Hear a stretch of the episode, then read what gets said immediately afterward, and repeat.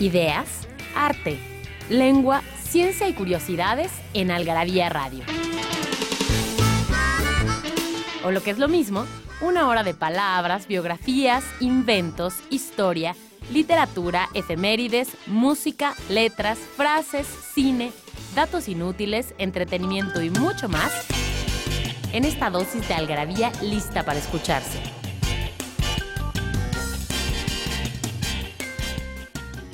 Algarabía Radio. Primero, el principio. Inquipit.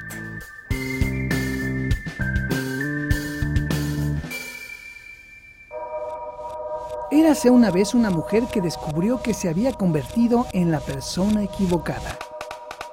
Cuando éramos mayores. Annie Tyler.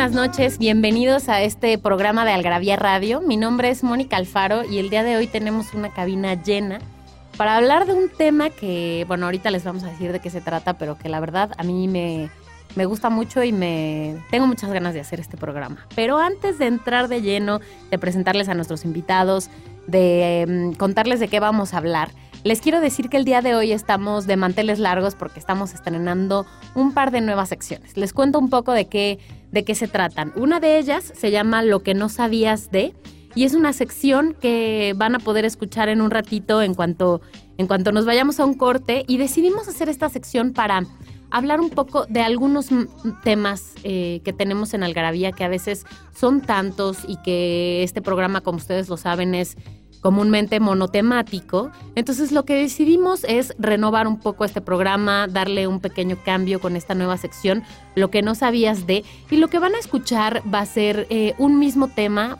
dividido, digamos, en pequeños fragmentos a lo largo de varios programas. Y el día de hoy que estrenamos eh, vamos a tocar el tema de los elefantes, un tema que publicamos recientemente en Algarabía y que decidimos poner en esta sección porque pues resultan ser un animal muy importante, eh, abordamos como su peso a lo largo de la cultura, independientemente de, bueno, del animal que son. Y bueno, vamos a abordar varios temas eh, sobre, varias perspectivas, digamos, sobre el mismo tema. Como ustedes lo saben, ah, como abordamos los temas en Algarabía, en la revista, en nuestros libros, en este programa. Así que esperamos que les gusten eh, estas nuevas secciones. Eh, la otra es Taquitos de Lengua. Como ustedes saben, Pilar Montes de Oca, la directora de Algarabía, es amante de la lengua y hemos descubierto que ustedes también. Porque recientemente eh, tenemos esta sección en, en algarabía.com que se llama Taquitos de Lengua en donde Pilar nos explica de dónde vienen algunas frases y algunas palabras y ha sido tan exitosa que decidimos traerla para acá, a Algarabía Radio. Y pues bueno, vamos a estar muy al pendiente de sus comentarios, de sus opiniones. Díganos si les gustan estas nuevas secciones, si no les gustan, qué temas quieren que toquemos en esta nueva sección, lo que no sabías de. Eh, y bueno, queremos escuchar su retroalimentación, no dejen de contárnosla en arroba algarabía en Twitter o en Facebook, que estamos como Revista Algarabía. Y bueno, ya para entrar eh, de lleno en este programa, les quiero presentar a uno de nuestros invitados que está hoy con nosotros, César Hernández. ¿Cómo estás, César? ¿Cómo estás? Que ya has estado viniendo recientemente, lo cual Pues me parece muy afortunadamente bien. sí. Mira, bendito sea Dios. Bendito sea Dios, ¿verdad? Aquí estamos, ¿no? Como siempre, dándole, ¿no? Jorge- ay, se me fue tu apellido, perdóname. López. Jorge López, que es colaborador Es que es muy nosotros. Apellido. Pues es que Es, ele- es elegante, es elegante. Es como el mío. Ustedes eso pasa con los apellidos eslavos. Es una, es una bronca recordarlos. así. y pronunciarlos. No, hombre, olvídate. Sí, está Ahorita de hecho lo hiciste mal, pero no, mal, no te voy a corregir al aire. Jorge López es colaborador de nosotros y además es eh, creador de Lupercio el Cerdo que está en nuestras tiendas, eh, plasmado con sus viñetitas muy simpáticas de la vida diaria en unas tazas. Así que si los quieren ver, entren al Gravia Shop.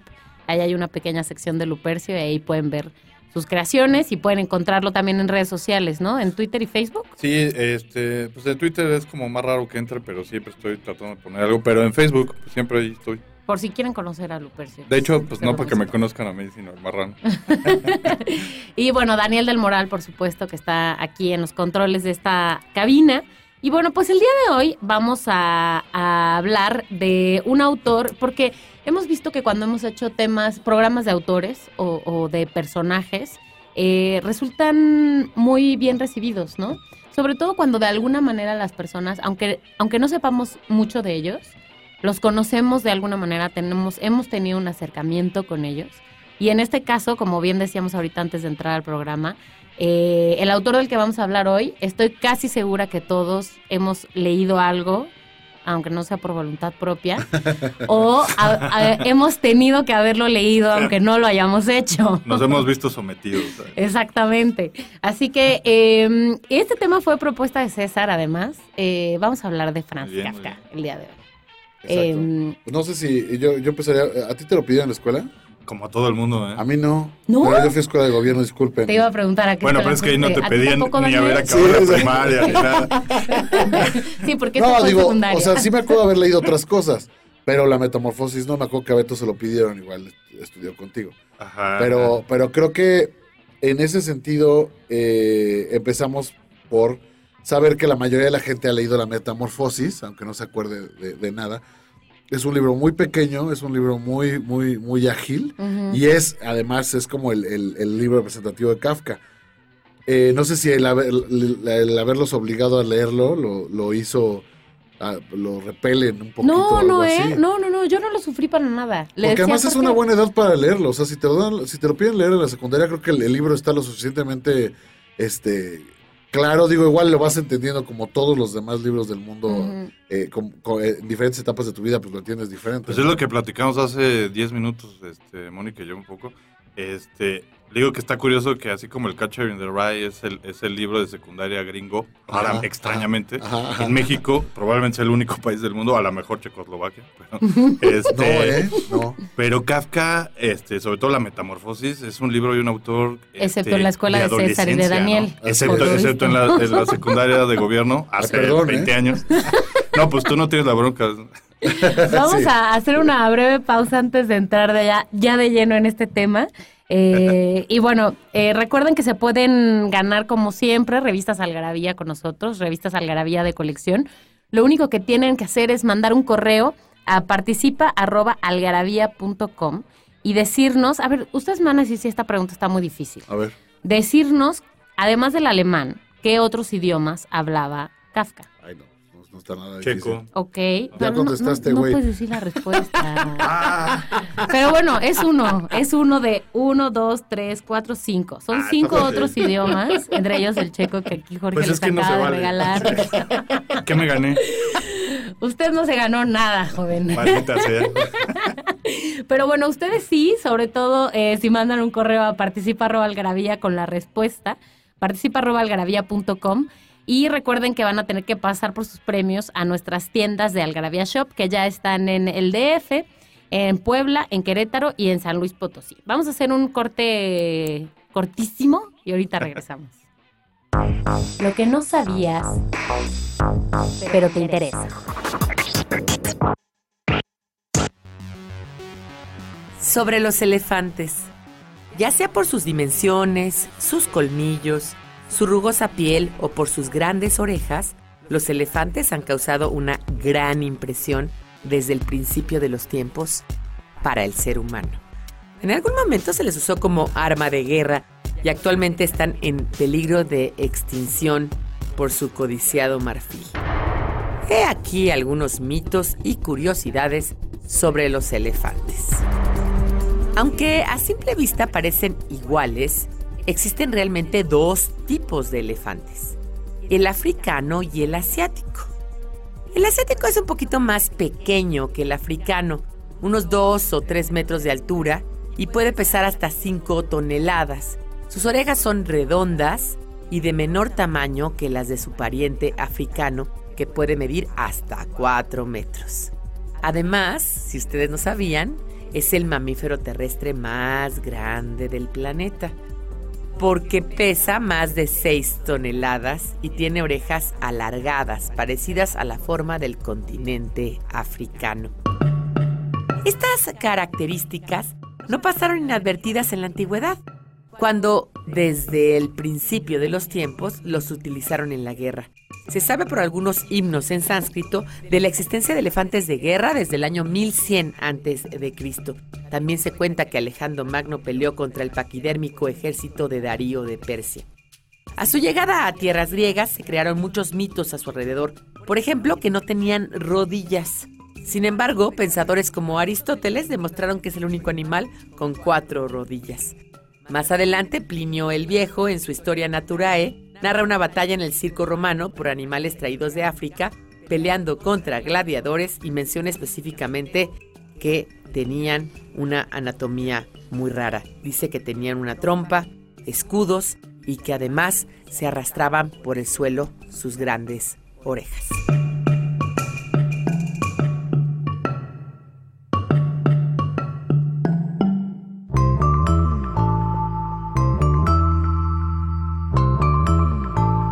Que hablan de lo que todos hablan, pero nadie escribe. Algarabía Libros.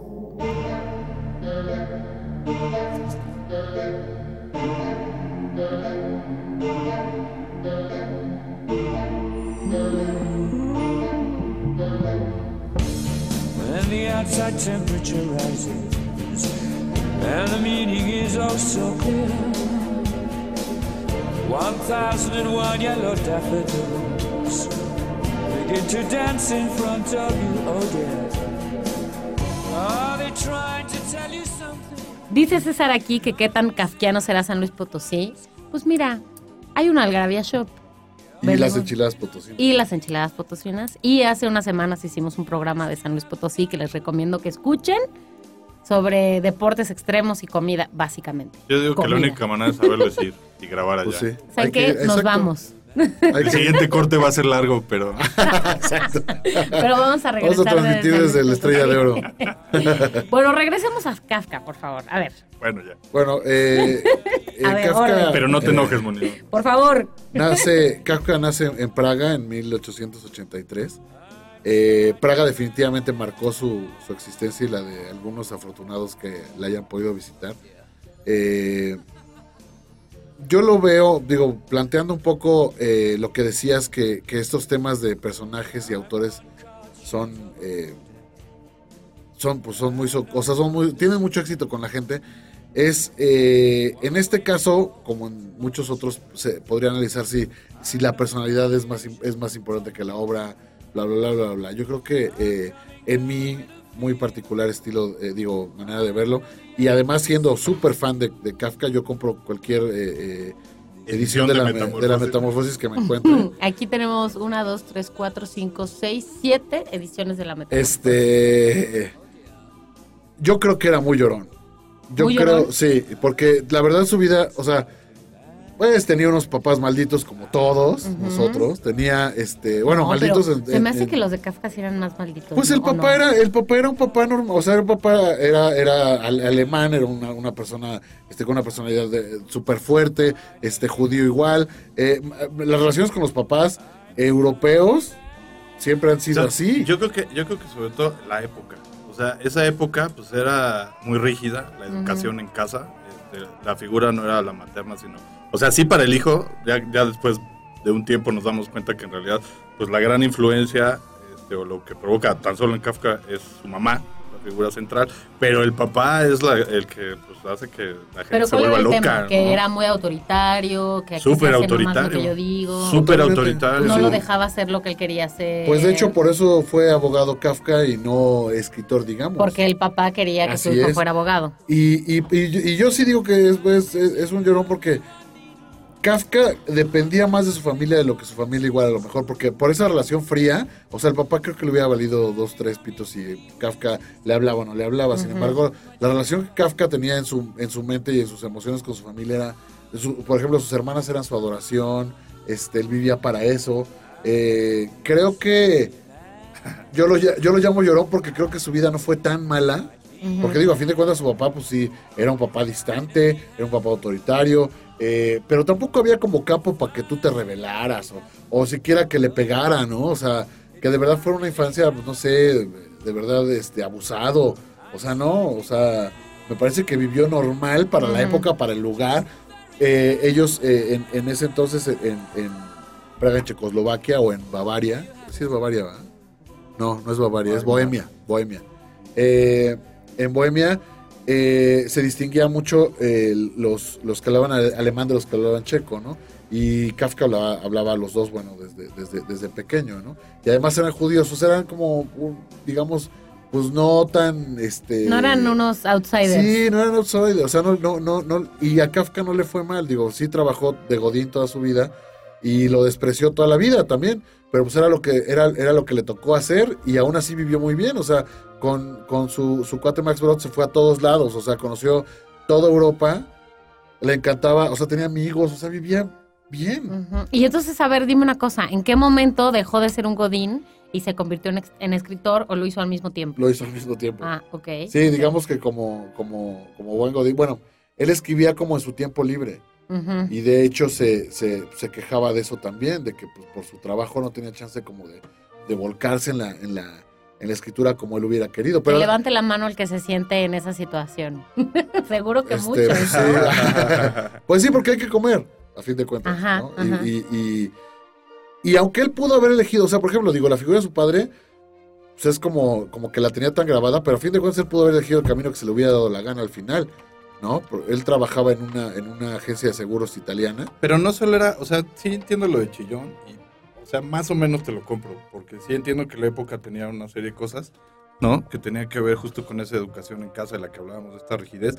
Pero él no, o sea, no solo era Chillón, porque no finges una enfermedad. Él estuvo enfermo Eso sí, toda su vida. eso ¿De qué? ¿De eso qué estaba sí. enfermo? De tuberculosis. Eh, pues Ah. hasta el final de su vida de tuberculosis y de Ok. eso se murió.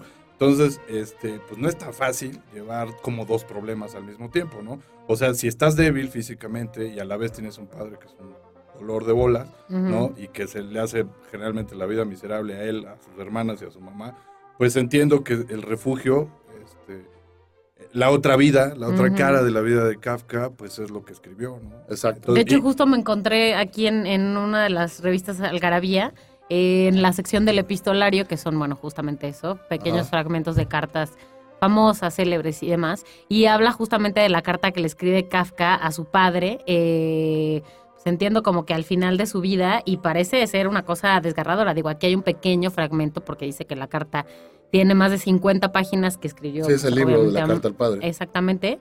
Pero, o sea, aquí dice, querido padre, me preguntaste recientemente por qué sostengo que te tengo miedo. Como de costumbre, no pude pensar en ninguna respuesta para tu pregunta.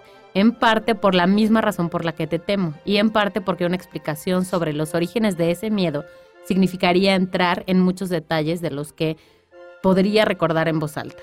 Y, a- y si ahora intento responderte en una carta, seguirá siendo de forma muy incompleta porque, y debo decir, subrayé lo que viene, incluso al escribir este miedo y sus consecuencias me paralizan frente a ti, debido a que la magnitud del tema va mucho más allá del alcance de mi memoria y poder de razonamiento. Esto, este temor no puede ser de un papá nomás que no lo dejaba dedicarse a... Sin embargo, también ahí dice que el que papá le preguntó ¿no? por qué me tienes miedo. Creo que eso es más de lo que podría hacer cualquier Pero a padre. lo mejor le dijo, ¿por qué me tienes miedo? Ah, Bueno, Hay que hay, que recordar que toda la obra de, de Kafka pues iba a ser destruida por su propia decisión. O sea, fue su amigo Sí, eh, Max, Max Brod, Brod. Max Brod, quien decidió ¿Pero no toda la destruirla. obra? Pues prácticamente. ¿O solamente algunas cosas? Cuando, cuando Kafka se enfermó ya, ya de gravedad, eh, le dijo a Max Brod, le dijo, eh, todo esto, destruyelo. Cuando yo me muera, destruyelo. y él hizo lo que quiso. Él O sea, quiso, probablemente con excepción de lo que ya había publicado, Así pues es. se iba a deshacer de sus manuscritos, Así es. incluyendo el de Carta al Padre. Que de hecho ese no estaba en poder de Max Brod, se lo tuvo que dar la hermana y así. O sea, hubo muchas cosas. Y, y- y eso también, digo, yo no digo que sea un llorón como, como de verdad un llorón pusilánime, sino que era extremadamente sensible. Ah, bueno. No, o sea, es que era extremadamente sensible física y emocionalmente. Claro. O sea, porque justo por la enfermedad era frágil. Era, y- y, y- no, de hecho fue, o sea, eh, para que, para que, para que tengamos, tengamos un poquito también el contexto, eh, eran, la familia de Kafka hubieran sido tres hijos y tres hijas, pero dos hijos se murieron antes que él. O sea, sí eran como que vivían, o de sea, por sí ya el gen venía, era- venía de sí, o sea, y entonces el que sobrevive, pues siempre es como casi ya de milagro, ¿no? Y, y por eso también la relación con sus hermanas, la relación con su madre, y bueno, pues la relación con su padre, pues también igual, a lo mejor el papá era distante porque pues sabía que como que a lo mejor no iba a durar mucho. ¿no? Pues es lo que digo, o sea, un poco creo que se le juntó el planchado con el lavado, ¿no? O sea, Mm. tampoco tenía como el cuerpo para resistir Sí, sí, este, sí. una situación crítica de familia que aunque fuera lo común, probablemente, sobre todo en una comunidad judía, ¿no? O sea, no estaba fácil. Bueno, y lo que, lo que se escucha por ahí con cierta frecuencia, me parece a mí, digo, a, a menos que ustedes piensen otra cosa, es justo que la metamorfosis es eso, ¿no? Y, y una referencia a la relación que él tenía con su padre y su madre, ¿no? Y a cómo se sentía él frente a su padre y eso. ¿Eso, eso te- tiene algún sentido o no realmente? O En la obra. es el lugar, ajá, quiero decir, es el lugar más común. Yo creo que la obra sí se puede, sí se puede separar de, de- de la vida. Y en este caso, la obra de Kafka es increíble y maravillosa. O sea, todo, todo- de verdad todo lo que escribe es impresionantemente bueno. Más allá de la metamorfosis, creo que la recomendación que de hecho me hizo a mí Jorge hace miles de años fue que leyera los cuentos. Y por ahí es otro mundo. O sea, creo que cuentos hay mejores que la metamorfosis. Eh, la metamorfosis es una, es una clave porque, de hecho también, eh, por la persecución hacia los judíos y todo esto, la obra de, Kafka fue como que sometida, como que eh, eh, se guardó, se guardó mucho rato y lo, como que los surrealistas con André Breton empezaron a redescubrirlo por lo fácil que es, eh, en, en- en el caso de la metamorfosis, venderte la idea de algo súper, súper extraordinariamente bizarro. Surrealista. ¿no? Entonces, o sea, que encaja. Como Este es el, de los mejores inicios en la historia de la literatura. Cuando Gregor Samsa despertó una mañana tras un sueño tranquilo, se descubrió transformado en un horrible insecto. Creo que agarré el peor, el, el libro que- que fue la versión libre. Pero eso a los surrealistas pues, les voló la mente. Pues un poco oportunista, ¿no? O sea, yo creo, yo estoy de acuerdo contigo. Cuando lees más de Kafka, porque sí hay muchas cosas, este, encuentras que hay como, o sea, varía en el género, pero también en la, en la narrativa. Entonces, y el tema, ¿no? Aunque, aunque está, este, ahí el papá y esta figura oscura que se transforma en mil cosas, ¿no? Hay parábolas de todos tipos. Pero Kafka, de hecho, es una bronca para los analistas, como de la literatura universal, encasillarlo o ponerlo en un sitio, ¿no? Entonces, eh, o sea, ha hecho cosas nuevas. Por ejemplo, la metamorfosis no solamente en el tema y el tratamiento del tema y todo este asunto este, casi de psicoanálisis que hay detrás, o surrealista para unos, este, sino también a, a- a nivel este, género. O sea, es como una novela corta o es un cuento largo. ¿Qué es exactamente? ¿no? Entonces, esa bronca pues, nunca se ha resuelto y dudo que suceda porque pues, justo por eso es tan interesante este autor. ¿no? Claro. Vamos a hacer un pequeño corte y regresamos para seguir hablando de Kafka.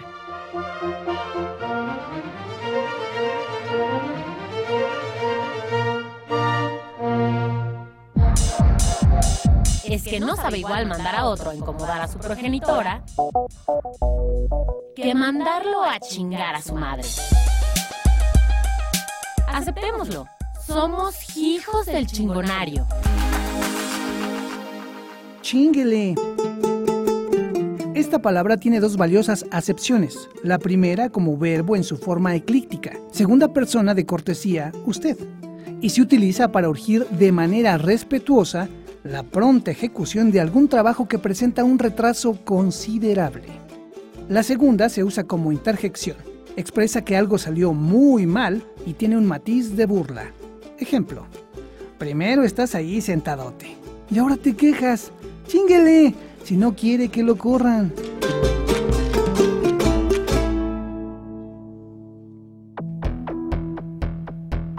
Taquitos de lengua. Taquitos de lengua.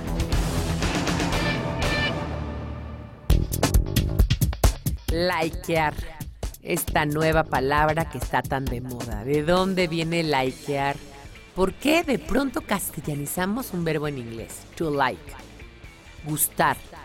To like. I like you. Me gustas. que además tiene una forma al revés en inglés, porque en inglés es yo gusto de ti, mientras que en español es tú me gustas a mí, es diferente. Pero likear es una palabra que ahora usamos mucho por las redes sociales.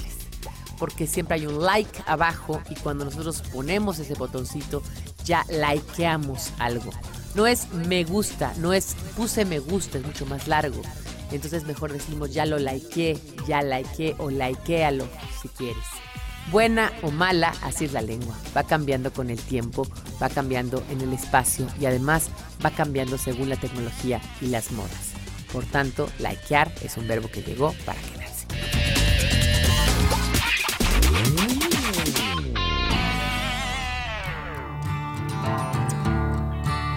They're selling postcards of the hanging.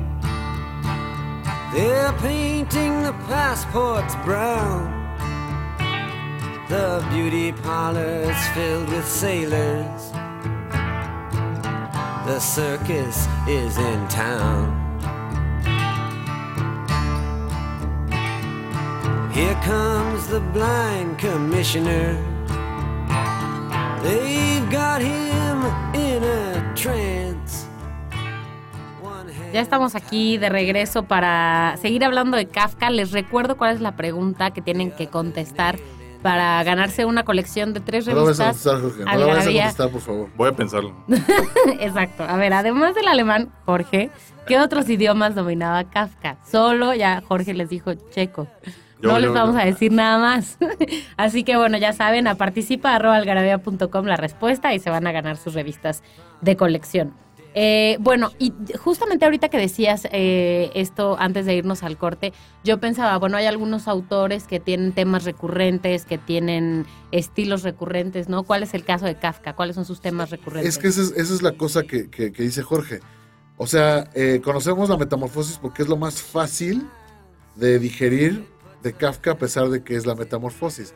O sea, creo que si te lo dejan leer en la secundaria de un país subdesarrollado, es por algo. Porque es fácil de entender que, que- que el, que el autor eh, se ve a sí mismo transformado en un insecto porque, le- porque quiere escapar de la rutina, porque bla, bla, bla, bla, bla, la opresión, la chingada. Un día amaneces, como todos hemos amanecido sintiéndonos como insectos un domingo en la mañana. Después de unos tragos. Oye, se me hace que me lo voy a tomar a mal porque dice que, que es obvio porque se los dejan a alumnos de secundaria, de países... y a ellos no se los dejaron. Crean Imagínate, era de, era de gobierno mi escuela, qué más subdesarrollado que eso. Pero de hecho, justo ahora que dices eso, me encontré un, un artículo de Algravía en donde cuenta una historia eh, eh, en donde Einstein recibió el libro, uno de los libros de, de Kafka, si no me recuerdo es La Metamorfosis, y lo regresa diciendo, yo no voy a leer esto. ¿Qué es esto? Por, por el principio tan, tan, tan frontal que tiene. Ajá, Pero era la época. Pero ¿por qué? Porque resulta muy muy muy Porque para la época le- leer Real, que alguien pues, amaneció eso, convertido en ¿no? un insecto era como, pero, o sea, a lo mejor pudiste haber leído una historia que te contara de un hombre que amaneció eh, eh, convertido en insecto, pero todo, todo el proceso para, para explicarte lo hubiera sido muy elaborado. Aquí lo que lo primero con lo que te encuentras es con que él amaneció convertido en un insecto. No tiene por qué explicarte por qué. Y eso es lo que la gente no, no, no, no, este, o vio tan, tan, tan increíblemente extraordinario como nosotros, o lo vio deleznable. ¿Por qué no me explican qué pasó? ¿Por Sí, porque no- además, es- según recuerdo, no sé, la, la historia no se desarrolla en torno a qué fue lo que pasó, sino a No. cómo resuelve él el asunto y cómo Pues no, sucede la pues vida. no lo resuelve, O no lo lo resuelve. Pues como pues. una semana que vive siendo insecto, ¿no? Ajá, por eso, pero y nunca cómo explica reacciona la esto que estás gente, diciendo su tú. familia, o sea... Sí, lo que significa tu entorno, porque aparte no es que seas un insecto, o sea, es un insecto monstruoso, del Sí, tamaño de un ser exacto, humano. del tamaño sea, de un puerco grande. Ajá. Sí. Mira, yo creo que de alguna manera este, Kafka es revolucionario, particularmente en el tema. ¿no? Y ese es uno, ¿no? o sea, como dices, es, es el más popular, evidentemente es por el que tendríamos que empezar, Ujú. como lo hemos hecho. Pero los cuentos, por ejemplo, aquellos que platicábamos, como el artista del hambre y el artista del trapecio, La muralla china. siguen siendo, siguen siendo temas este, que se resuelven de manera fantástica en la narrativa, pero el tema este, para la época, estamos hablando de qué, 1800, 1883, Entre 1924, que sí. se murió, Sí, sí, sí. es, es, pues es algo distinto de leer, ¿no? Entiendo que cualquiera, a lo mejor no Einstein nada más, sino Cualquier otro que con una educación más este, tradicional, pues, seguramente veía esto como algo sacado. Bueno, sin la spoilear manga, nada, ¿no? porque esperamos que la gente le dé un poco de curiosidad y empiece a buscar sus cuentos. Ojalá, porque son buenísimos. Pero, pero un poco de qué, de, de qué va el asunto. Eh, pues es- eh, y a mí me gustaría justamente para incitar a la gente a que, a, que, a que lo lea y lo busque, porque es el favorito, por lo menos mío, creo que de Jorge también, el artista del hambre. Sí, es maravilloso. O sea, me sí me gustaría como que, que, que lo, que, lo, que lo platicáramos para que la gente se prenda y porque efectivamente la metamorfosis es fabulosa. Pero el artista del hambre es, eso es, es creo que de Ay, lo a mejor ver, que se Cuéntanos, cuéntanos un poquito. trata. El artista del hambre es justamente un espectáculo de circo de un sujeto que está en una jaula y que no come durante días. Ok. Entonces en la jaula te van poniendo un contador de los días que llevas sin comer. Hay un límite obvio que es la, que se supone que es la vida del- del artista. Eh, esto está contado desde el punto de vista del artista del hambre. Entonces, eh, él siempre está convencido de que puede llegar más allá de esos días, pero no lo dejan. Porque cuando llega a ese límite le dan de comer. Ok. Ah, sí, cuando llega al límite, aparte lo sacan en, en medio de, de- va un notario y, y va el, el- el alcalde del pueblo al que llegó la feria y lo sacan arrastrándose y él hace drama para que vean que casi, casi se muere y chingan. Ujú.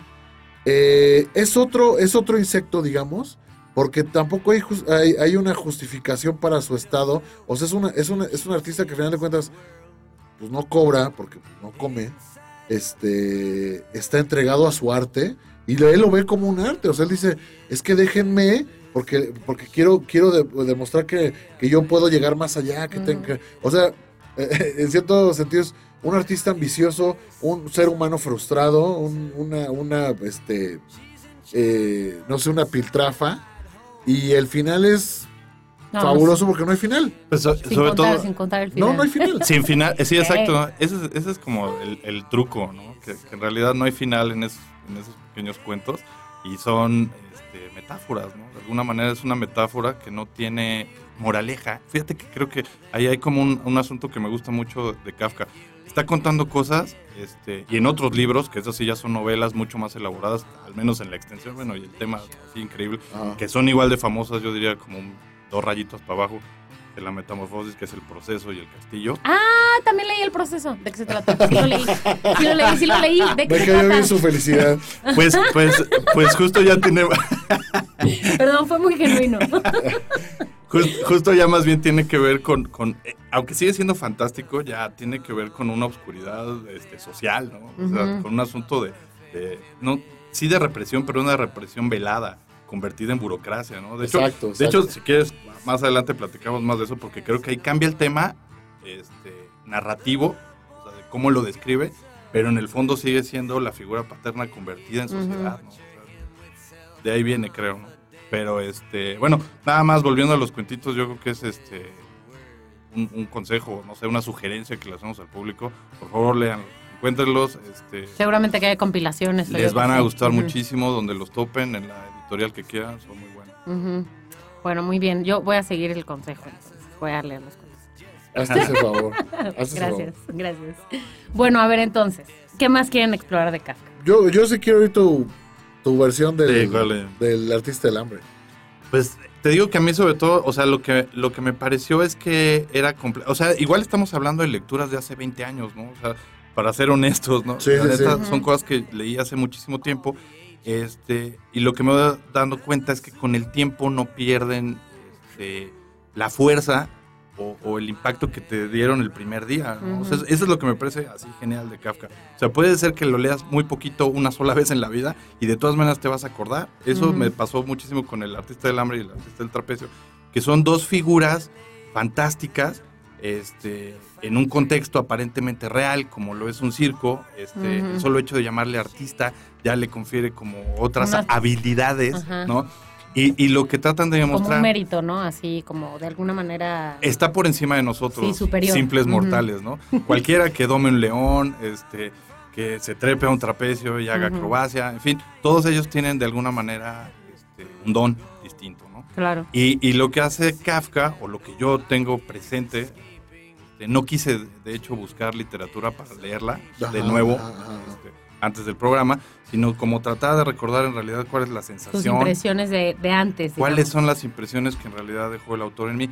Y, y esos dos cuentos, por ejemplo, son así este, una punta muy filosa en el sentido de que me hacen pensar en, en- en, pues, esta carencia humana, ¿no? O sea, este, este asunto como de querer ser más y nunca lograrlo. Exacto, eh, exacto. eh, esa es realmente la, la sensación que me dejaron. Y me pasa igual con la metamorfosis, aunque, aunque es de otra manera, ¿no? Describe de otro modo este, esa sensación Ujú. y esto es posible, eh, es como de esta fragilidad y sobre todo no tener el control de lo que va a pasar. Me convertí en insecto. No hay razón, no, hay- no, Y no puedo hacer nada al no respecto. existe, no puedo hacer nada al respecto, que esa es la, la consecuencia. Pero además el entorno es adverso. O sea, no puedo hacer nada al respecto de, de cómo soy como insecto y además mi familia me desprecia. ¿no? Y el artista del hambre pues se encuentra igual, olvidado y, y- y- y despreciado por, por, por tanto por los que lo admiran, entre comillas, como por los que lo desprecian. Y algo del artista del hambre que eh, eh, tengo aquí, esto, esto, es, esto es, creo que podemos, eh, eh, no sé si ahorita en el siguiente corte, ahondar un poquito en lo kafkiano, eh, como ya como término, porque eh, ¿cómo empieza un artista del hambre? Dice, en los últimos 10 años el interés por los ayunadores ha perdido muchísimo. Antes daba buen resultado organizar grandes exhibiciones de este tipo como espectáculo independiente, lo que ahora es absolutamente imposible hacer. O sea, esto evidentemente no es cierto. ¿no? O sea, Claro. pero está tan pla- está, está planteado como si me vale si le si, si me vale si le Si me si lo considera, sí es así real. está. Así como Gregorio Sams amaneció hecho un, hecho un, un- un insecto y no me importa si tengo no les voy a explicar por qué Sí, ni en cómo. este universo la cosa... Creo que eso es lo kafkiano, cuando algo cuando algo realmente eh, sucede y no debiera, ¿no? Vamos a seguir hablando de este término kafkiano, como bien dice César. Regresando del corte, eh, no se vayan, que esto es Algarabía. Mexicanos somos y en el camino andamos. Frases que solo nosotros entendemos. A la mexicana. Piocha. Todos conocemos a alguien a quien le gusta dejarse crecer la barba, ya sea porque luce bien con ella, para aparentar una edad mayor, o simplemente para acariciarla cada vez que se encuentra pensando, o simulando un pensamiento, y darse un aire de sabiduría. Para muchos, esto puede resultar antiestético, y no es raro escuchar, ya quítate esa piocha que pareces hippie. Según la cosmovisión mexica, el hombre contiene tres sustancias anímicas ubicadas en partes estratégicas del cuerpo: la teoyolia, el ijiyotl y el tonali, o alma del ser. Según los mexicas, los dioses colocaban el tonali detrás del copete, en la mollera. Cuando alguien nacía, le cortaban el mechón de pelo que estaba en esa zona para conocer su porvenir y destino. A este bucle de pelo se le llamaba piostli. En la actualidad, piocha es usado para nombrar a la barba que se dejan crecer los hombres únicamente en el mentón. ¿No sabes dónde ¿No es sabes acierto dónde es Algarabia acierto Adicción? Dónde es acierto Algarabia Adicción? En Algarabia Shop conviven todas nuestras publicaciones, objetos y mini almanaques. De los creadores de Algarabía y El Chingonario, Algarabía Shop. Palabras para llevar. www.algarabíashop.com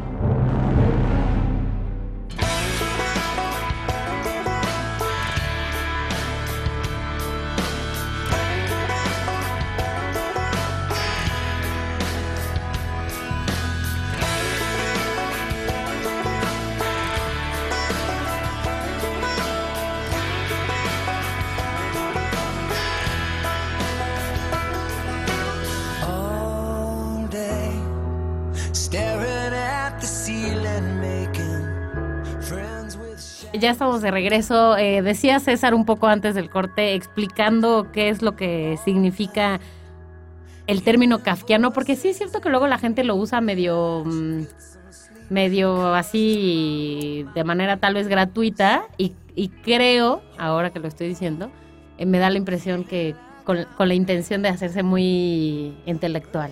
Como de saber qué es lo que significa que un hecho político es kafkiano o algo así, ¿no? Sí, pues sí, lo han dicho de México todas las veces que es surrealista o que es kafkiano. Creo que lo surrealista y lo kafkiano es casi lo mismo. Porque es como, como aterrizar un sueño, por así decirlo.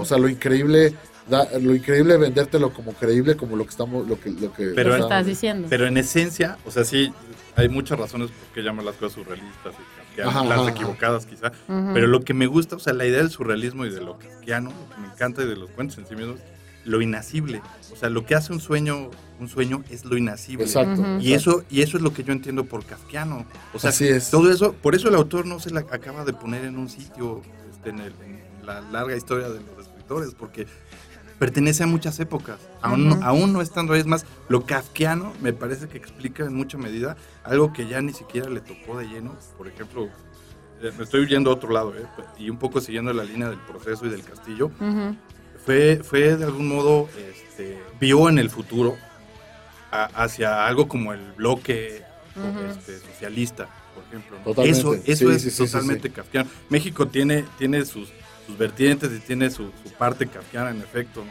Ya hemos ido al IMSS. seguro, seguro que lo han sufrido.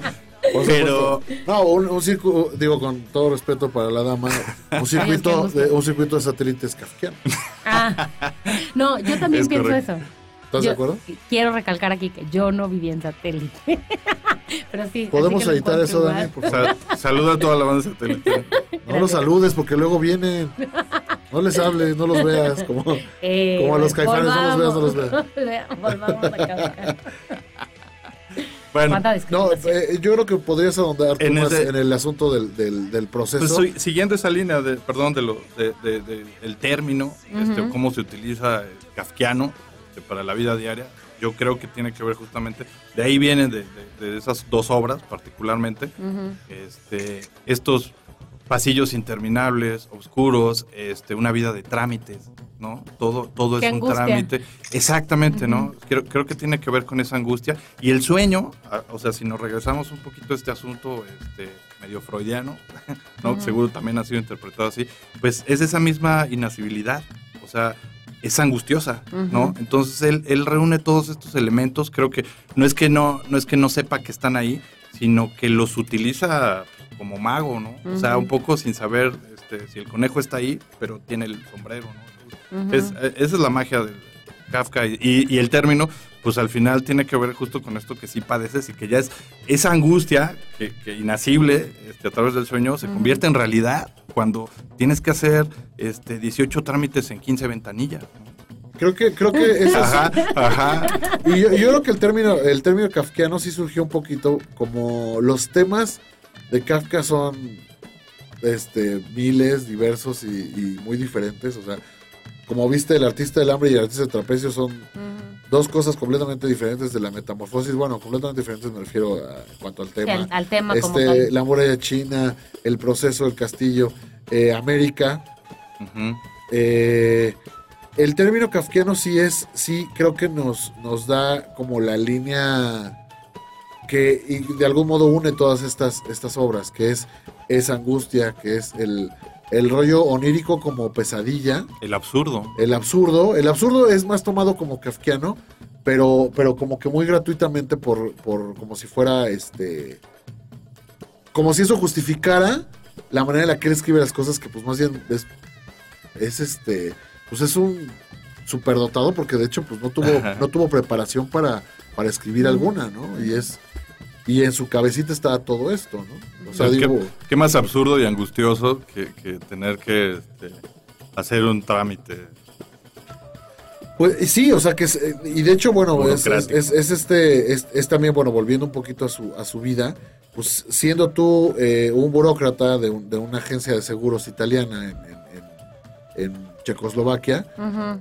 Eh, ¿cómo llegas en la noche a escribir este tipo de cosas, no? O sea, ¿cómo lo procesas? Es un poquito a lo mejor como Italo Calvino también, o sea que este, este fabuloso cuento Marcobaldo, ujú. que habla de un cuate que inspecciona casillas electorales, pero visto desde el punto de vista de Calvino, eso sí, ya es una cosa fabulosa y, y- y maravillosa. Igual que, igual que logró este, hacer Kafka, elevando la, la burocracia a, a una literatura este, pues, universal. O, o me recordaste ahorita el Bartleby de este. ¿Cómo se llama? El de Moby Dick. De oh, Melville. De Herman Melville, de, Herman Melville. Es igual. O sea, es también un cuento pequeño que me parece. No recuerdo en qué, en qué años este, Es lo escribió. Pero igual, o sea, es como de una extensión breve y justamente trata de un amanuense, ¿no? De un, de un abogado, de, un- de una persona que se dedica a los trámites legales. Y, y es un. Y, te atrapa y te angustia, ¿no? O sea, tienen esta. esta este poder. Que además eran temas modernos. O sea, creo que Kafka fue muy moderno eh, en, cuanto a, en cuanto a la manera en la que él vio eh, cómo era una ciudad, cómo era un, estado, cómo era el progreso de, de, de- de, pues, la gente, de cómo era este pues vivir trabajando en algo. O sea, creo que fue moderno en el sentido de, de retomarlo para la literatura. Con los temas de literatura pues eran como más clásicos, ¿no?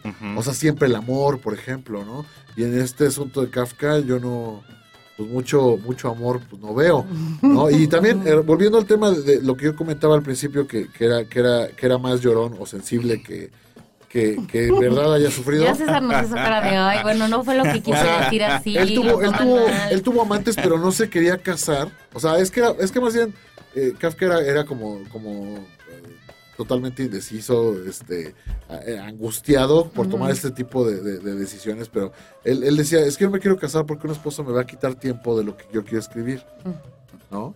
Y de lo que Probablemente quería sí, pasar. Kafka. No, es verdad. Una esposa te quita tiempo y vida y, y muchas otras cosas. Pero y todo lo que te da. A ver. A Pues ver. sí, te lo puede dar a ratos también. Pues. De todos modos te lo da a ratos. Pero bueno, no, no, no, no.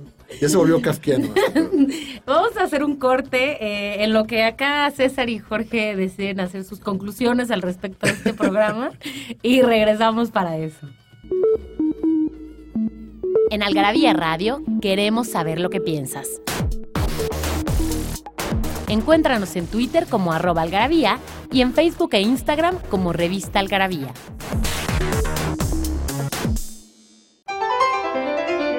Nostalgia en pequeñas dosis. Algarabía para recordar.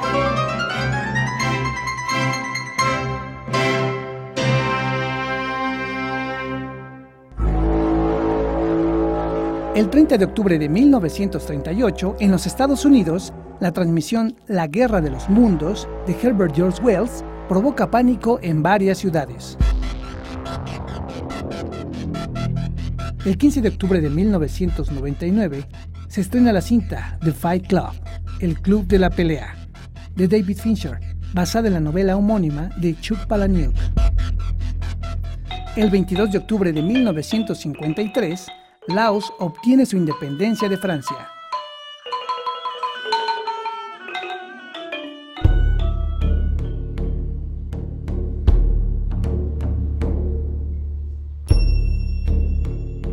Ya estamos eh, llegando al final de este programa que la verdad es que ahora sí va a sonar a lugar común, pero sí se me fue muy rápido. Sí, porque son simpáticos. Pero bueno. Kafka es muy Este, simpático. Kafka es muy simpático. Eh, bueno, y justamente digo, si quieren, ya no, no nos dará tiempo de, de andar mucho en este tema, pero justamente publicamos en la revista 132 un artículo que se llama Para leer mal a Kafka, que habla del tema de las traducciones y de cómo eso fue eh, problemático. Kafka escribía originalmente en alemán. Así es. Ok, y entonces, ¿qué, ¿dónde se perdió ahí? ¿Dónde se les, se les- se les complicó el asunto a, a los traductores? No tengo idea.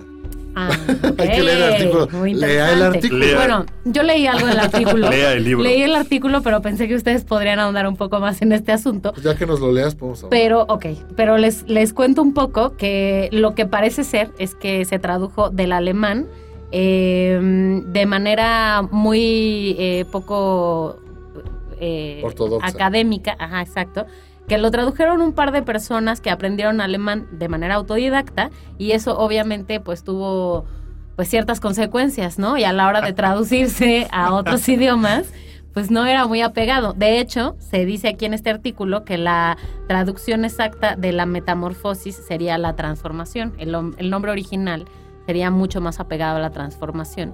pero pues que, que en español, por, por eh, de- de- decirlo así, bueno, en inglés también, eh, no hubiera tenido ese mismo impacto. Y entonces, bueno, fue tiempo después, no se preocupen, las ediciones que leen ahorita parece que son mucho más apegadas a los textos de Kafka, porque esto ya tiene tiempo y entonces después se hicieron nuevas eh, traducciones al respecto. Y bueno, si quieren leer este artículo, está en Algravía 132. Yo me imagino que hacerlo en alemán, pues no solo él, cualquier otro autor de la época y en ese lugar, pues era más que nada por publicar, ¿no? O sea, era como más fácil, Me imagino. ¿no? sí. O sea, ¿cuánta gente lee checo? Exacto, exacto. Y por eso, por eso también eran de, de- de la, de la elite, digamos, en, en- en Praga. Además de que él vivió en Berlín también un tiempo. Pero sí escribió siempre en alemán, pero hablaba checo perfectamente. Era de los pocos que hablaba checo. y otros idiomas Y que otros si idiomas. saben cuáles son, pueden mandarlos en una lista participa.algarabía.com y llevarse unas revistas de colección. Bueno, Participe, participe. estamos a punto de terminar el programa. Bueno, nos quedan cuatro minutitos, así que quiero escuchar sus conclusiones. Yo voy a dormir. No, no, no, ¿sabes qué, Daniel? Pon música. Pues algo kafkiano, igual vamos a quitarnos las playeras. Eh, ¿Qué pasó? Eso solo sería asqueroso. O sea, mi conclusión iba a ser que voy a ir a comprarme un libro de cuentos de Kafka. Exacto, pero puedes hacerlo sin playera. ¿Dónde Oye, pero, esa conclusión ya habíamos llegado desde el segundo bloque. Sí, No, es que ya me había arrepentido. Ya, bueno, No, aparte, las ediciones ya cada vez son más hermosas. Esa de, de Penguin Box. Bueno, todo lo que haga ese Penguin es fabuloso. Pero hay además un, un, un, este, un cómic eh, adaptado por Peter Kruper. Pasar unas fotos. que ya está libros. hecho como novela gráfica. Y Jorge tiene en sus manos un libro de dibujos que hizo Kafka. Yo, yo tuve la fortuna, no puedo acabar el programa sin que yo presuma que fui a Praga. Ajá. Y tuve la fortuna de quedarme en un hotel que eh, había sido como una oficina de, esta, de este lugar. Y había, estaba la máquina de escribir de Kafka, estaban esos dibujitos, el papelito original, así. wow. Eh, también algo que, que- que- que me sorprendió mucho es que en Praga realmente no pelan la- el legado de Kafka, al grado que en el, en el mapa turístico no está el Museo Kafka. Ah, no. Te lo estuve que decir, oigan, pues ahí pónganle una bolita para saber dónde está. El Museo Kafka está de lo más abandonado, este parece como el Museo de, de las Culturas aquí. Este Pero que sí vale la pena. no vale totalmente la pena. eh, O sea, te, te pasan peliculitas, o sea, vale totalmente la pena Claro. pero está muy abandonado. Eh, lo, que, lo que nos dijo la, la guía es que realmente los únicos que consideran a Kafka lo que es son los latinoamericanos. Entonces probablemente eh, estamos, estamos ante un caso de, al- de un autor ignorado en toda Europa. Eh, no ignorado tal cual, porque bueno, cualquier persona culta sabe que, que- que Kafka es lo que es pero efectivamente no es como el patrimonio de, de la nación que debería Pero- de ser para, para O los sea, en el praguenses. Algarabía Radio de Praga no hablan de Kafka, En la galería de, Praga- de Radio de Praga, no. hablan de Borges. Sí, exacto, exacto. Oye, pero yo creo que haciéndole un poco ahí nada más como al, al investigador, no Ajá. mucho, pues me imagino que tiene que ver justo con el hecho de que lo hayan este, absorbido de alguna manera, sobre todo la metamorfosis, eh, la- el, grupo de los surrealistas. Así es. Porque es el surrealismo, pues es un movimiento súper fuerte en Latinoamérica, Que sí, o sea que fue el surrealismo es totalmente volcado hacia acá. ¿no? Es esta Sí, corriente, yo creo, pues, yo creo que es la corriente europea que más fuerza ha tenido este, como proyección en Latinoamérica. Totalmente. totalmente. Entonces, pues él venía en ese barco, ¿no? Así es. Entonces yo creo que si estamos leyendo en la secundaria Kafka como un libro este, obligado, pues probablemente sea un poco desde allá. eh. Así es. Digo, habría que investigar, eh, estoy haciendo este, Una hipótesis. una hipótesis Personal. al aire. No, no, Al en, aire, eh, tal eh, en Praga, en Praga aman a sus músicos, o sea, Smetana es Dios y, y Mozart y bla, bla, bla, aunque no sea de ahí, pero fue, este, fue, fue muy feliz ahí, por así decirlo.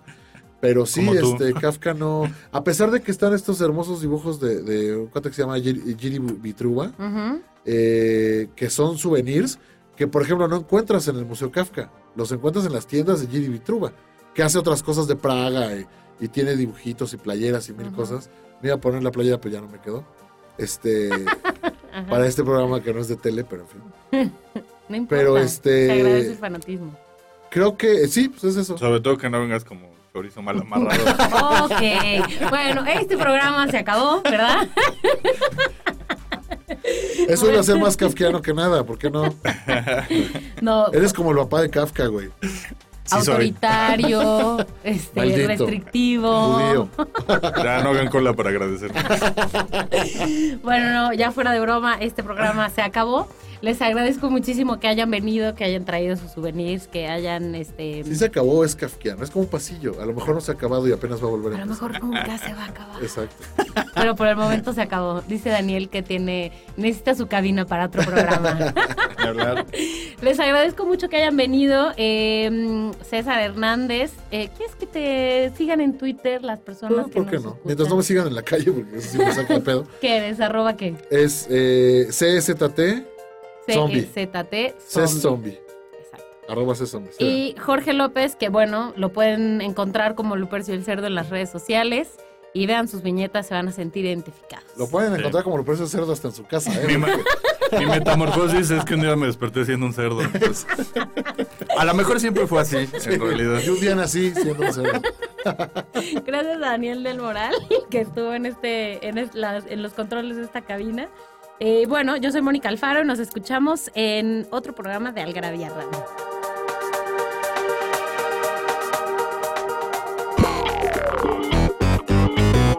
Nos hicimos de palabras y se las pusimos a todo lo que pudimos. Libros, tazas, playeras, tarros, libretas, termos, mandiles, vasos, plumas, portavasos, etiquetas, portatabacos y mucho más.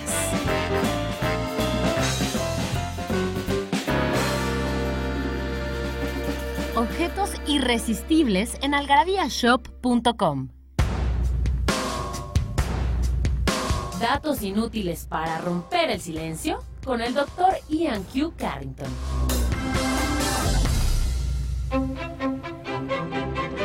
A Leonardo da Vinci le tomó más de cuatro años pintar la Gioconda y jamás la terminó.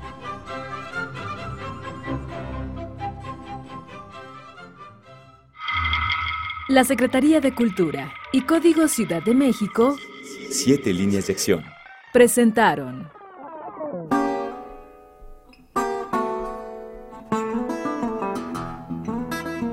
Esto fue Algarabía Radio. Conocimiento, ingenio y curiosidad en una hora. Porque la cultura no solo está en las bibliotecas, museos y conservatorios. Algarabía Radio.